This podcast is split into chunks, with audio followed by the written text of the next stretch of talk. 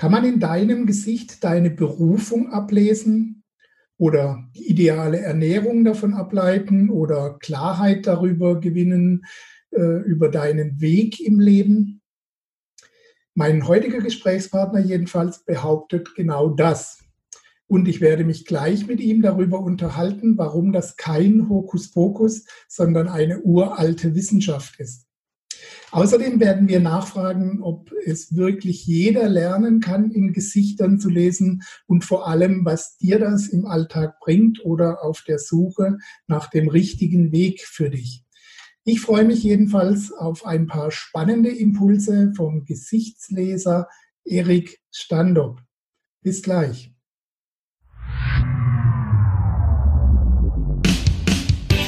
Herzlich willkommen auf dem Planeten Freiheit, deinem Ort für profitable Selbstverwirklichung, mit Beiträgen von und mit Gerd Ziegler.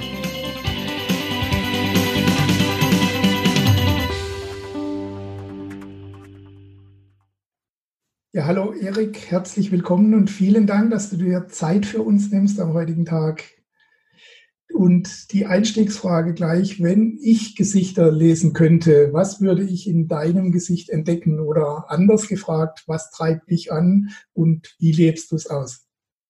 Oh, das ist eine sehr vielschichtige Frage. Also erstens will ich dir sagen, du bist Gesichtleser. Ganz sicher. Okay. Äh, denn jeder ist Gesichtleser. Viele machen das halt unterbewusst und einige machen es bewusst und versuchen dann irgendwas rauszufinden. Ähm, viele haben eine empathische Gabe und können das dadurch in einer anderen Form nutzen. Aber generell steckt das in uns allen drin. Ich bin professioneller Gesichtleser. Das heißt, ich mache das eben nicht nur zwei, dreimal am Tag so unterbewusst, sondern ich mache es bewusst und mache es viele Stunden. Und das ist wie bei einem Tennisspieler. Ich trainiere halt stundenlang und andere möglicherweise nur einmal in der Woche.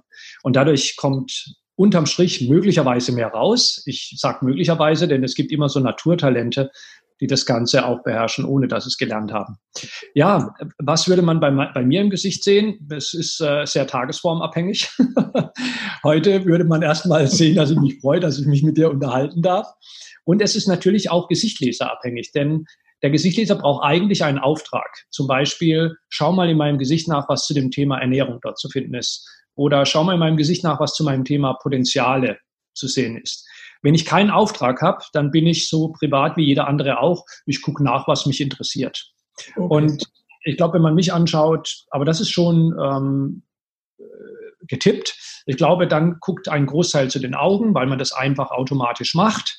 Ähm, und dann wird man sich bei den Augen was denken. Jeder wird das anders haben, weil der eine grüne Augen mag und der andere nicht. Und vielleicht andere, die schon sehr detailverliebt sind, die gucken vielleicht und sehen da so eine tiefe Falte zwischen meinen Augen und äh, nehmen das dann wahr. Aber okay. das ist äh, vorliegen. Die Art und Weise, wie man es macht, darauf werden wir nachher noch äh, genau. genauer eingehen.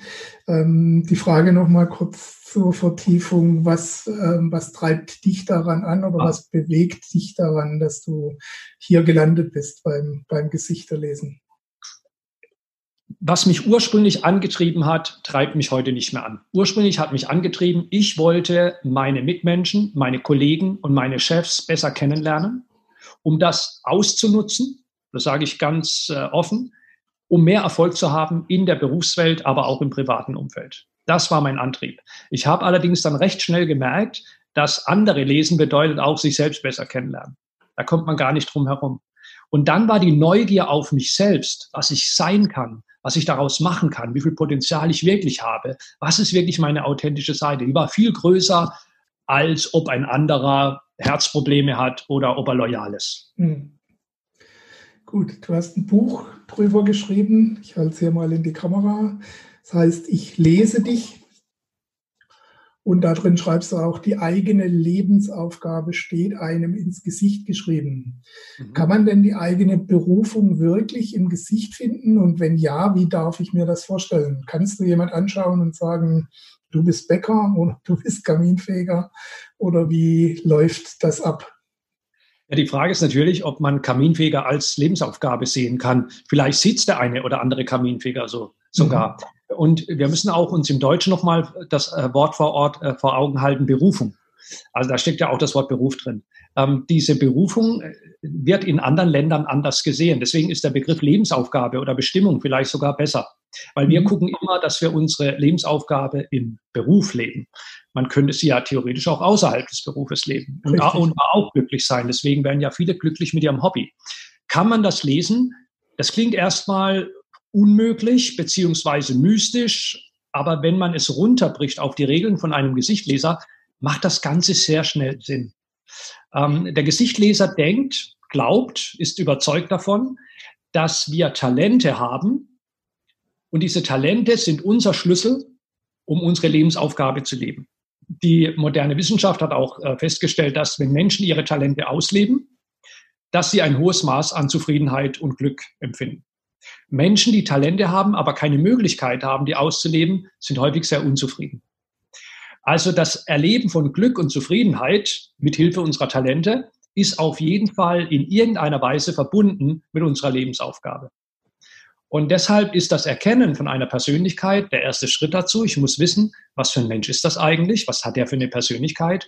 Daraus kann ich ableiten, welche Talente er besitzt.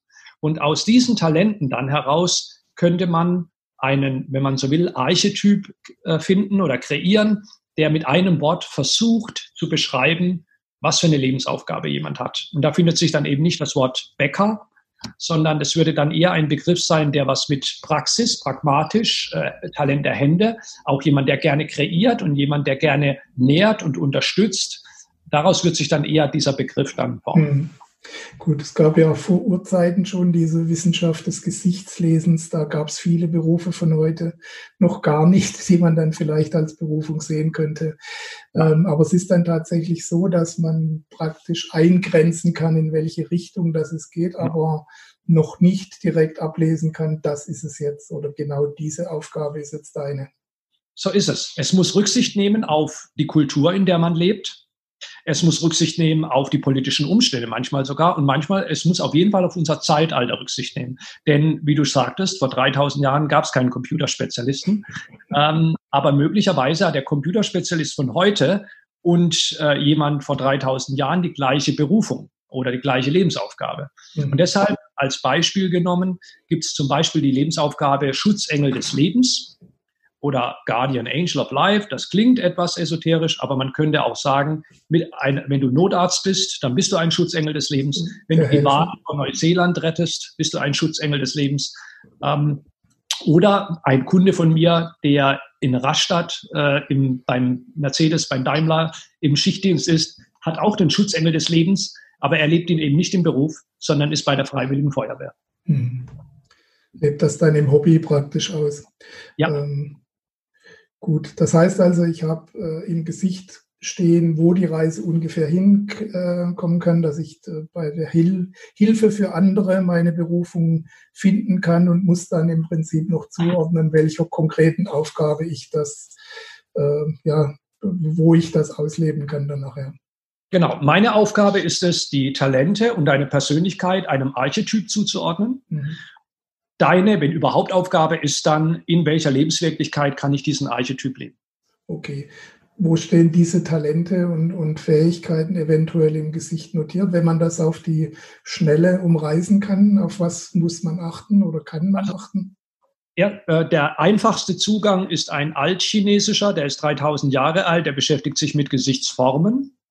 Äh, die Chinesen kennen 30 davon und die kann man auch mischen, so dass es Mischformen gibt und man muss sie sogar mischen, weil diese Technik nicht mehr ganz so sitzt wie vor 3000 Jahren. Ich denke, es liegt am Lifestyle, aber auch an der Vermischung der Völker. Ähm, und an dieser Form kann man schon eine erste Richtung erkennen. Ich gebe ein kleines Beispiel, das wir uns gut vorstellen können. Nehmen wir uns mal Till Schweiger vor. Bei Til Schweiger hat jeder im Kopf. Da weiß man, man hat es mit einem Menschen zu tun mit sehr kantigen Gesichtszügen, mit eingefallenen Wangen, wo tiefe Falten sich drin befinden, mit Augen, die sehr kleinpupillig sind und sehr tief in einer Höhle drin stecken. Dieses Gesicht würde man nach dieser chinesischen Technik als Königsgesicht bezeichnen. Und damit weiß man dann schon, ein König hat ein Talent, nämlich er will führen und anführen.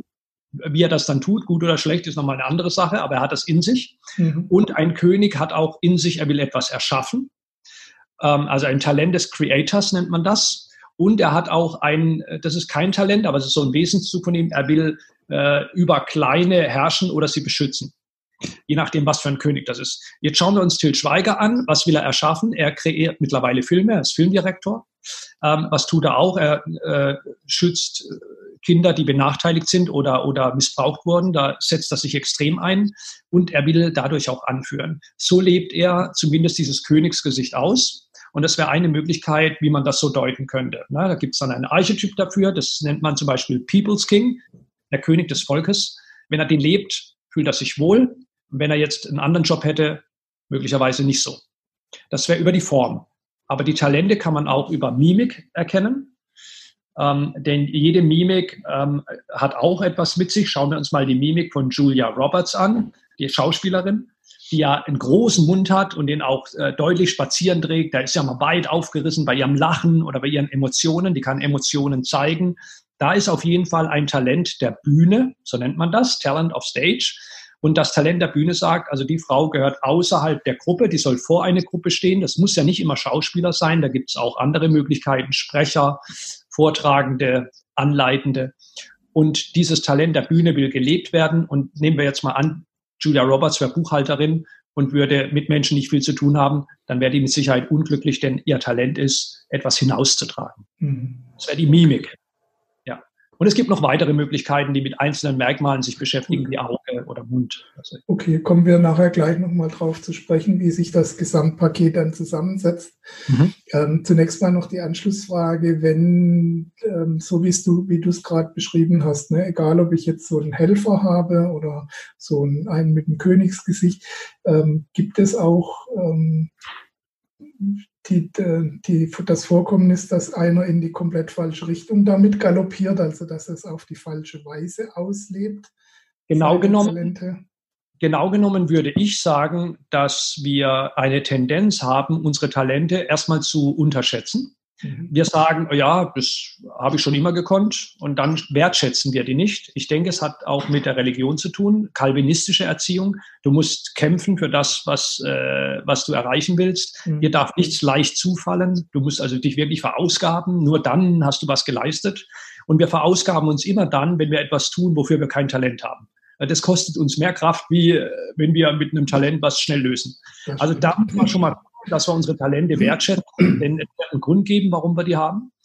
Und ähm, ja, das kann also tatsächlich äh, so weit gehen, dass wir, wenn wir die Talente zusammen äh, puzzeln, zusammen reimen, dass wir dann viel leichter auf, auf unseren Lebenspfad kommen, auf das, wofür wir äh, berufen sind, als wenn wir dagegen ähm, uns sträuben, ankämpfen ähm, und uns, uns, uns vielleicht viel zu viele Gedanken drüber machen, was könnte ich denn noch erreichen. Ähm, und dafür was, vielleicht etwas lernen müssen. Was ich noch gemeint habe, ist, wenn du jetzt sagst, okay, ich habe das Talent, andere anzuführen, kann ja auch dazu führen, dass ich andere beherrschen will und unterdrücken ja, so. will. Okay, gut, ähm, ich habe es verstanden. Das heißt, ich lebe mein, mein ja. Talent aus oder meine Lebensaufgabe ja. vielleicht sogar, schieß aber übers Ziel hinaus oder lebe sie negativ aus. Ja, ähm, damit sind wir bei einem guten Punkt. Das Gesichtlesen kennt zum Beispiel nicht gut oder schlecht und es kennt auch nicht positiv, negativ, auch wenn mir selbst ab und zu mal das Wort rausrutscht. Wir kennen allerdings gewinnend und verlierend. Das heißt, ich kann ein Talent auch verlierend leben. Und zwar auf zwei Weise. Weise Nummer eins, nehmen wir an, ich habe das Talent des Anführens und ich führe eine Gruppe an, aber ich führe sie ins Verderben, dann habe ich es äh, verlierend gelebt. Oder ich führe mein Talent so begeistert aus, dass ich mich da verbrenne, verausgabe, dann habe ich es aber auch verlierend gelebt. Mhm. Also man sollte schon schauen, dass man seine Talente gesund lebt. Mir fällt auf, dass sehr viele Menschen nicht authentisch leben. Und nicht authentisch leben heißt, dass ich viele meiner Talente einfach nicht nutze, nicht respektiere. Und das ist natürlich ein Problem. Und ich, ich, zu mir kommen, wenn es um die Lebensaufgabe geht, ich sage immer so vier, fünf verschiedene Typen. Typ Nummer eins ist, der umtriebig unterwegs ist und seine Lebensaufgabe sucht. Der läuft allerdings in die falsche Richtung.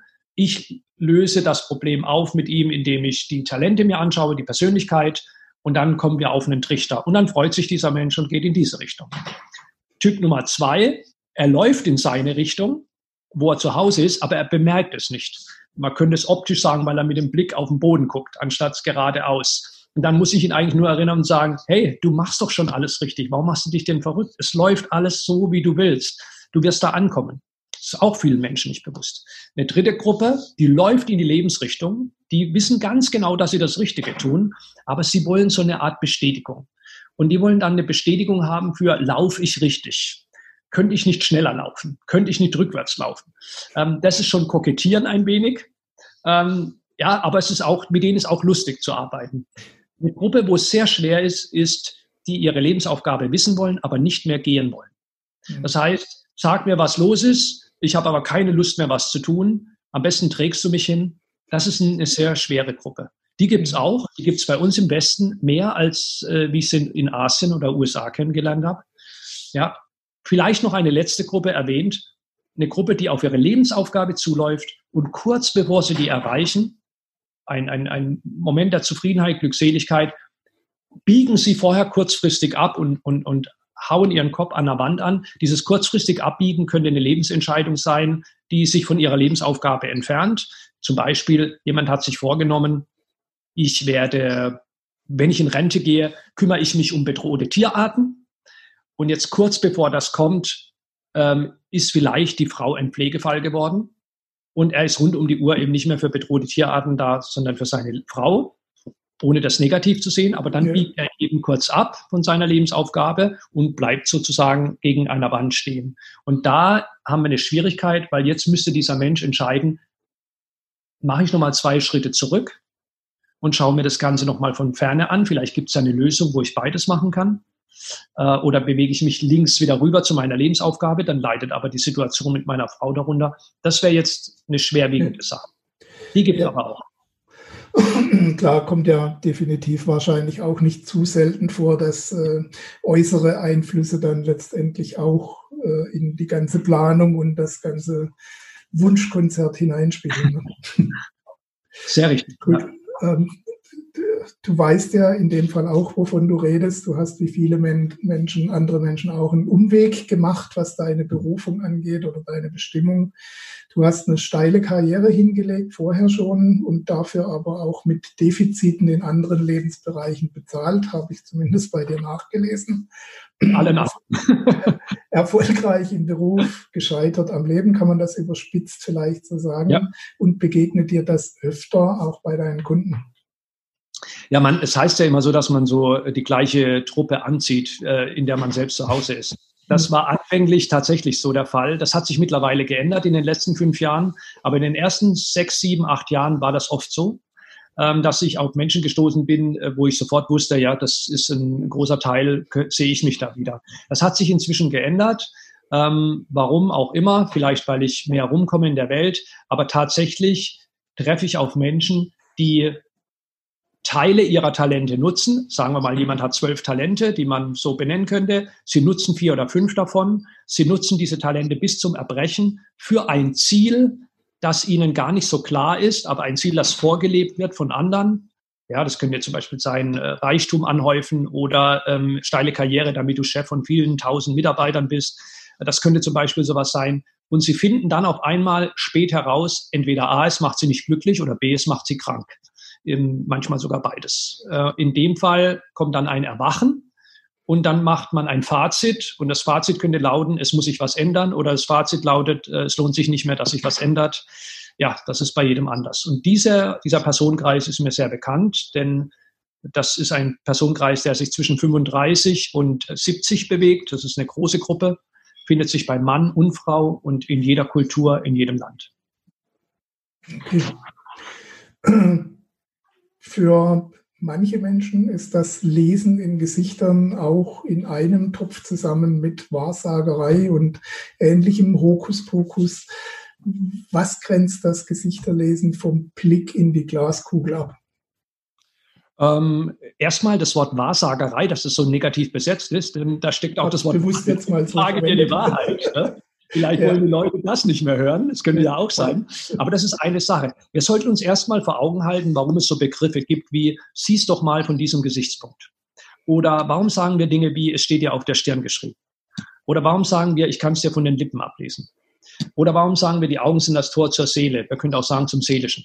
Weil wir da eine große Weisheit finden, eine Informationsquelle.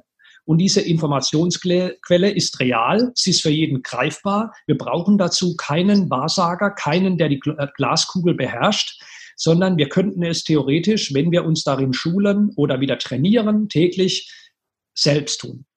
Und äh, dafür ist unser Gesicht da um uns als mit Informationen zu versorgen. Wie grenzt sich das ab? Also ich kann schon mal sagen, dass ein Gesicht äh, was äh, wahrhaftiges, leibhaftiges ist. Es ist jederzeit sichtbar, es verändert sich. Und eine, eine Glaskugel wird erstmal produziert und dann wird sie irgendwo hingestellt und dann arbeitet jemand dran. Aber ich kann das äh, ehrlich gesagt auch gar nicht beurteilen, weil ich selbst ja nie in eine Glaskugel geschaut habe. Ich weiß auch nicht um den Wahrheitsgehalt dieser Glaskugel. Mhm. Ähm, natürlich kommt mir das etwas äh, befremdlich vor, warum in dieser Glaskugel das drin sein soll. Aber vielleicht ist es so. Ich halte mich da aber raus. Was mir aber klar ist, ist, dass wenn ich in ein Gesicht schaue, dass ich da Informationen sehe. Und selbst wenn ich nicht der größte Gläubige des Gesichtlesens wäre, müsste ich zustimmen, dass ich in einem Gesicht sehe, ist müde, ist traurig, ist lustig, ist alt, ist jung, sieht krank aus. Also das sind ja schon die ersten Informationen. Also könnte ich mir vielleicht mal nachdenken, vielleicht gibt es da noch mehr Informationen als nur diese banalen. Du hast auch von außen nachvollziehbare Regeln dann natürlich. Ja, genau. Die, äh, ja, in anderen Bereichen schwieriger sind, sagen wir es mal vorsichtig. Ja, es ist natürlich schwerer, das mit einer Glaskugel, äh, da, da, das müsste man mir schon mal genauer erklären, wie das funktioniert. Was, was kannst du im Gesicht noch alles ablesen oder erkennen? Also generell müssen wir ja sehen, dass unser Gesicht über die Nervenbahnen mit unserem ganzen Körper verbunden sind. Also die Nervenbahnen, die verbinden über den Nervus vagus und den Trigeminus äh, Nervus ähm, die Organe mit dem Gesicht. Das heißt, verändert sich was in unserer Organwelt, wird über die Nervenleitung auch ein Reiz im Gesicht ausgelöst und eine Veränderung. Das Gleiche passiert auch über den Nervus facialis, den Gesichtsnerv, und den Nervus opticus, den Sehnerv, mit dem Gehirn. Auch unser Gehirn ist über Nervenbahnen mit dem Gesicht verbunden. Das heißt, jede Veränderung im Gesicht hat ihren Ursprung irgendwo in unserem Körper, im Gehirn oder in der Organwelt. Und deshalb kann man jedes Thema in irgendeiner Weise im Gesicht nachvollziehen und beleuchten. Nur die Tiefe des Inhaltes ist dann nochmal entscheidend. Also jedes Thema im Leben, zum Beispiel Ernährung, verändert unser Gesicht. Wer es nicht glaubt, trinkt einfach mal zwei Flaschen Rotwein und schaut sich morgen früh an. Der wird anders aussehen. Ja, ähm, oder ähm, Gesu Krankheit, Gesundheit verändert unser Gesicht. Jeder weiß, wir sehen anders aus, wenn wir krank sind. Fängt an mit äh, trüben Augen, wenn wir Grippe haben. Ähm, oder ähm, Emotionen, Gefühle, Erwartungshaltungen verändert unser Gesicht in der Mimik. Wir, wir, gucken dann eben anders, wenn wir enttäuscht sind oder uns freuen. Dann Liebe, Partnerschaft verändert unser Gesicht. Warum sehen wir denn bei Menschen, die uns nahe sind, oft, wenn sie frisch verliebt sind? Also, was ist mit dir los? Äh, weil Endorphine eine Veränderung äh, in der Mimik und auch in der, in der Färbung der Haut bewirken. Wir sehen also auch Liebe und Partnerschaft. Wir sehen Persönlichkeit, weil die über Jahre hinweg geformt wird vom kleinen Kind, das erstmal neugierig ist und strahlt und unterwegs ist, bis hin zum Erwachsenen, der eine ganz eigene Gesichtsentwicklung hat, auch in der Mimik, weil er im Gehirn eben sich für Themen interessiert, für die er sich als Kind vielleicht auch interessiert hat oder auch nicht. Also da gibt es Veränderungen. Und so können wir auch ähm, Persönlichkeit lesen. Und ähm, man kann eigentlich sagen, dass man jedes Thema des Lebens da beleuchten kann. Auch dann die etwas mystischeren oder philosophischeren Themen. Und dazu gehört Lebensaufgabe, weil es ja kein typisches Wissenschaftsfach für Lebensaufgabe gibt, sondern es wird ja eher in die Philosophie oder in die Mystik hinein interpretiert. Und ich finde es dann auch ein bisschen schade, weil Warum sollen wir nicht philosophieren? Wir, wir sind aufgerufen zu philosophieren, ähm, um übers Leben, weil wir haben nicht für alles direkt immer gleich eine Antwort. Und dann nutzen wir eben die Philosophie, um uns äh, den Versuch eine Antwort zu geben. Und, die, und das Gesicht lesen ist eben das Philosophieren über solche Themen mit Hilfe des Gesichtes. Also nicht einfach mit Hilfe von Gedanken, die im Kopf entstehen, sondern da ist ein Gesicht und das Gesicht hat sich so entwickelt. Warum hat sich das so entwickelt? Jetzt könnte man mal philosophisch schauen, was da der Grund ist. Und so findet man im chinesischen Gesichtlesen, nicht im griechischen, äh, Ideen zum Thema Pfad des Lebens. Etwas salopp gesagt könnte man Schicksalslesen daraus äh, machen. Das ist aber eben nicht diese Vorausschau, in zwei Jahren hast du einen Autounfall, sondern eher, weil du diese Persönlichkeit besitzt mit diesen Talenten und weil du dein Leben bisher so gelebt hast, ist es sehr wahrscheinlich, dass du dich so oder so weiterentwickelst. Ähm, und dann gibt es eben noch die Lebensaufgabe, die sich eben auch mit Hilfe von Persönlichkeit und Talenten äh, versucht, äh, Antworten zu liefern. Hm. Du hast jetzt mehrfach schon angesprochen, es gibt eine griechische und eine chinesische Schule. Und gibt es da einen konkreten Unterschied, den man auf den Punkt bringen kann? Oder? Also erstmal, es gibt äh, weltweit vermutlich so mein erster Überblick über 20 verschiedene Techniken im Bereich des Gesichtlesens. Ich habe mhm. acht gelernt und würde mir gerne die anderen auch noch aneignen, aber ich sehe, dass ich da an zeitliche Lebensgrenzen stoße. Äh, weil um richtig gut einzutauchen, sollte man schon drei, vier Jahre rechnen für eine Methodik. Ähm, acht habe ich gelernt. Eine, eine ist aus Südamerika. Drei davon habe ich aus, äh, aus Europa. Die gehen aber alle auf die Griechen zurück. Und äh, drei weitere habe ich noch aus China und eine ist eine moderne Mimiklesen, die ist eher ähm, moderne, ähm, auch jetzt nicht einem Kontinent zuordnenbare. Ähm, die Griechen unterscheiden sich nicht so sehr von dem, von dem chinesischen Ansatz, weil beide haben ihren Ursprung etwa zweieinhalb bis dreitausend Jahre zurück. Ähm, die Griechen haben ihre Hochzeit gehabt äh, etwa 300 vor Christus, 400 vor Christus. Und äh, in dieser Phase gab es auch den Aristoteles und da gab es dann auch den Hippokrates. Beide sind Gesichtleser gewesen. Der Hippokrates hat sich für Gesundheit interessiert. Der hatte eben keine Chance, Röntgenbilder zu machen. Und der Aristoteles, der hat sich für die Menschen interessiert, für ihre Persönlichkeit. Er war ja auch Ratgeber von Alexander dem Großen. Und diese Kenntnisse sind jetzt nicht unbedingt deckungsgleich mit den Chinesen, aber sie ergänzen sich gut. Äh, hier und da gibt es Deckungsgleichheit, da freue ich mich immer, weil die kannten sich ja nicht, äh, die Chinesen äh, und die Griechen. Also denke ich mal. Aber es ist mehr ein Ergänzen. Ähm, das heißt, und das Ergänzen ist kulturell bedingt, weil ein Grieche sich 300 vor Christus für andere Themen interessiert haben mag als ein Chinese. Okay. Möglicherweise. Ja, gibt ja dann die, die entsprechenden Unterschiede, sind wir wieder beim Umfeld und den äußeren Einflüssen. Ne? Ja, das merkt man heute noch. Wenn ich einen Kunde habe aus äh, Griechenland, das wär, der hat häufig andere Interessen als der Kunde aus China. Glaube ich.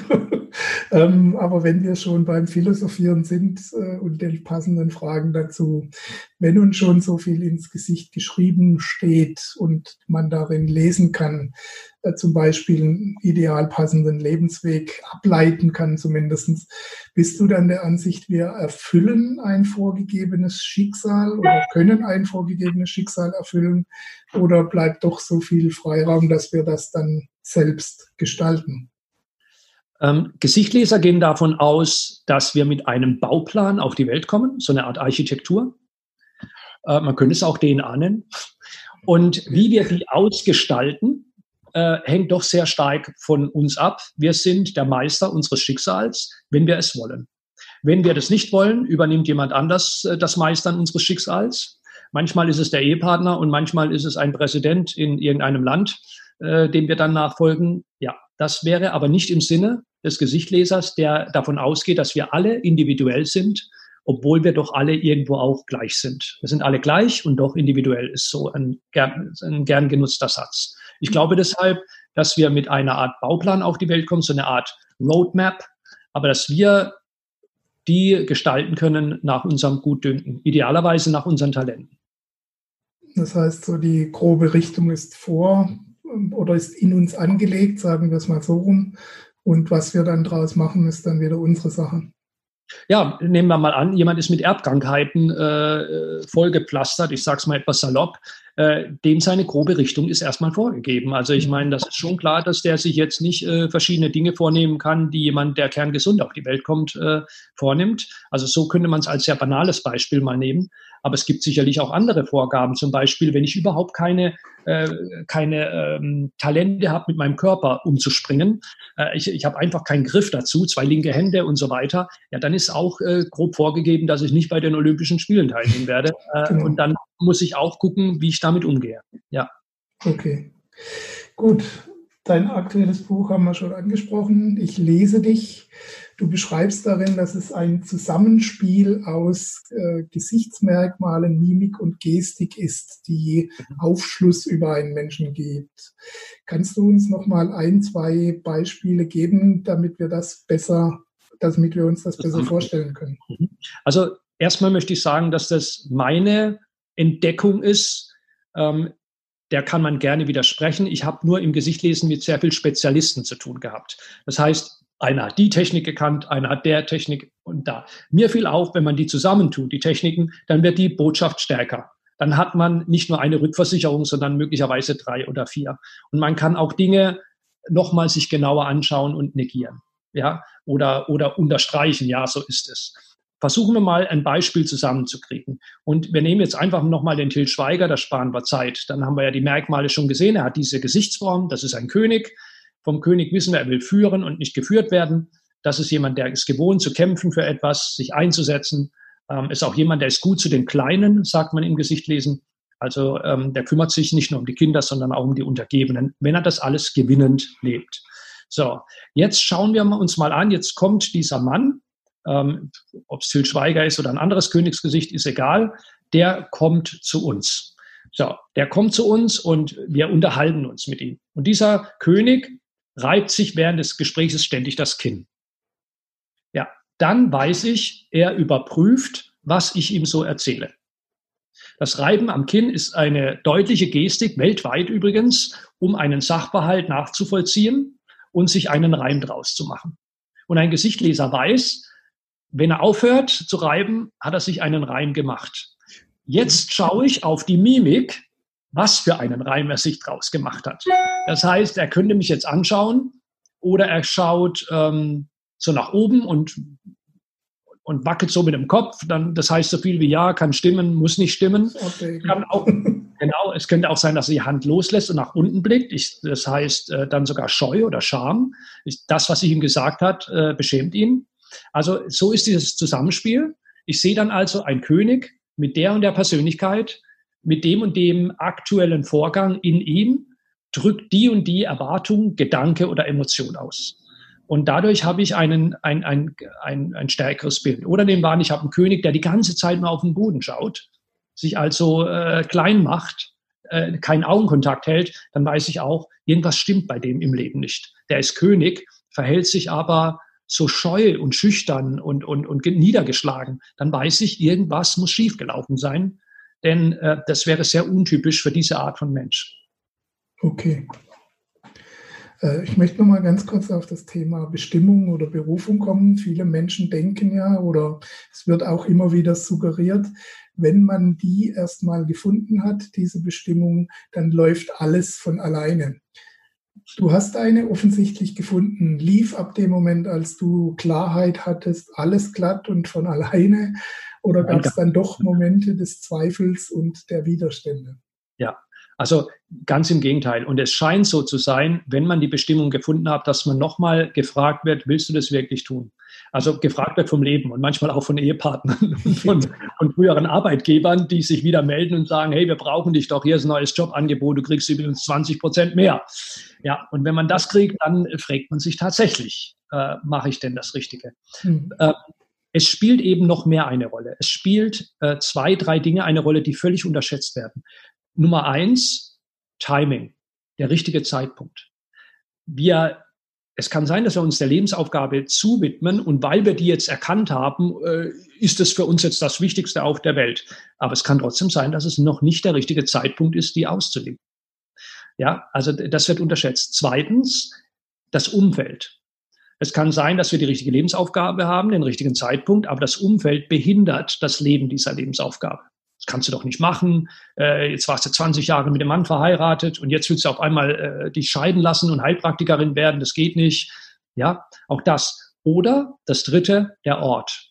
Vieles, was wir können oder ausleben, kann man nicht an jedem Ort ausleben. Bei mir war das vor 15 Jahren, als ich dann mich selbstständig machte als Gesichtleser bin ich in meiner Heimatstadt, Karlsruhe, und dachte mir, so, da machen wir jetzt einfach mal äh, das auf. Und ich habe lustigerweise dazu einen Hinterhof gewählt in einem Stadtteil, der jetzt nicht gerade der, äh, der, der, der, der reichste Stadtteil war. Also schon alleine, ich habe ja unterbewusst sogar äh, mir es noch schwerer gemacht. Und natürlich hat es nicht funktioniert. Ich habe äh, im ersten Jahr drei Kunden gehabt und einer hat nicht gezahlt. Also äh, war das Ding nach einem Jahr schon wieder gelaufen mit viel Investition.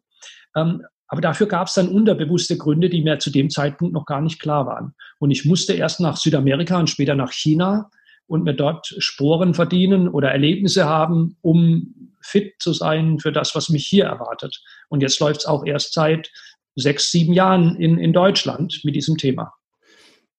Hast du einen Tipp für Leute? Ich meine, du hast Manager-Vergangenheit, hast vielleicht äh, gewisse Reserven vorher angesammelt. Ähm, hast du einen Tipp für Menschen, die dann diese Selbstfindungstrips nicht machen können, also mhm. rein finanziell ein bisschen schneller sich auf die Schliche kommen ja. müssen, wenn sie ja. ihre Berufung gefunden haben, aber es trotzdem nicht wirklich läuft? Und da haben wir es im Westen doch wirklich gut. Denn es gibt eine große Möglichkeit. Das fängt an mit Teilzeit. Mhm. Also ich kann allen Menschen nur raten, es muss nicht immer eine extreme Entscheidung sein. Es muss nicht. Ja, natürlich, wenn ich die Seehunde retten will, dann kann ich nicht das aus Buxtehude machen. Aber vielleicht das auch. So anfangen. Ne? ja, aber, aber wir haben doch die Möglichkeit, ähm, unsere Lebensaufgabe auch erstmal schrittweise zu leben. Wir können sie sogar als Hobby leben. Und äh, das kann uns auch erfüllen. Wir müssen nicht immer diese radikale Entscheidung treffen, Ex oder Hop, sondern vielleicht erstmal 60-40 arbeiten und die 40 Prozent in die Lebensaufgabe stecken.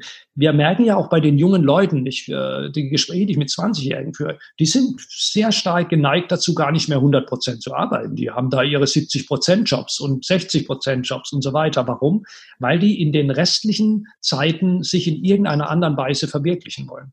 Und das sollte für uns, äh, die älter sind als 40, dann auch gelten, dass wir einfach sagen, okay, wenn ich noch nicht davon leben kann, dann muss ich mir einen, einen Schnitt machen, wie viel Geld brauche ich wirklich und wie viel Zeit habe ich dadurch gewonnen, dass ich das nicht überdrehe und wie viel Zeit kann ich dann in meine andere Lebensaufgabe reinstecken. Ähm, der zweite Tipp ist, dass wir nicht zu hart mit uns sind und generell immer nur sagen, Lebensaufgabe kann ich nur im Beruf leben. Viele sind sehr glücklich, wenn sie ihre Lebensaufgabe in ihrer Freizeit leben können. Und auch da müssen wir sagen, was wäre denn daran so falsch? Ja. ja. klar, hat ja auch Vorteile logischerweise, wenn man im abgesicherten Modus dann ja. die, sich ausleben kann. Ja. Äh, okay.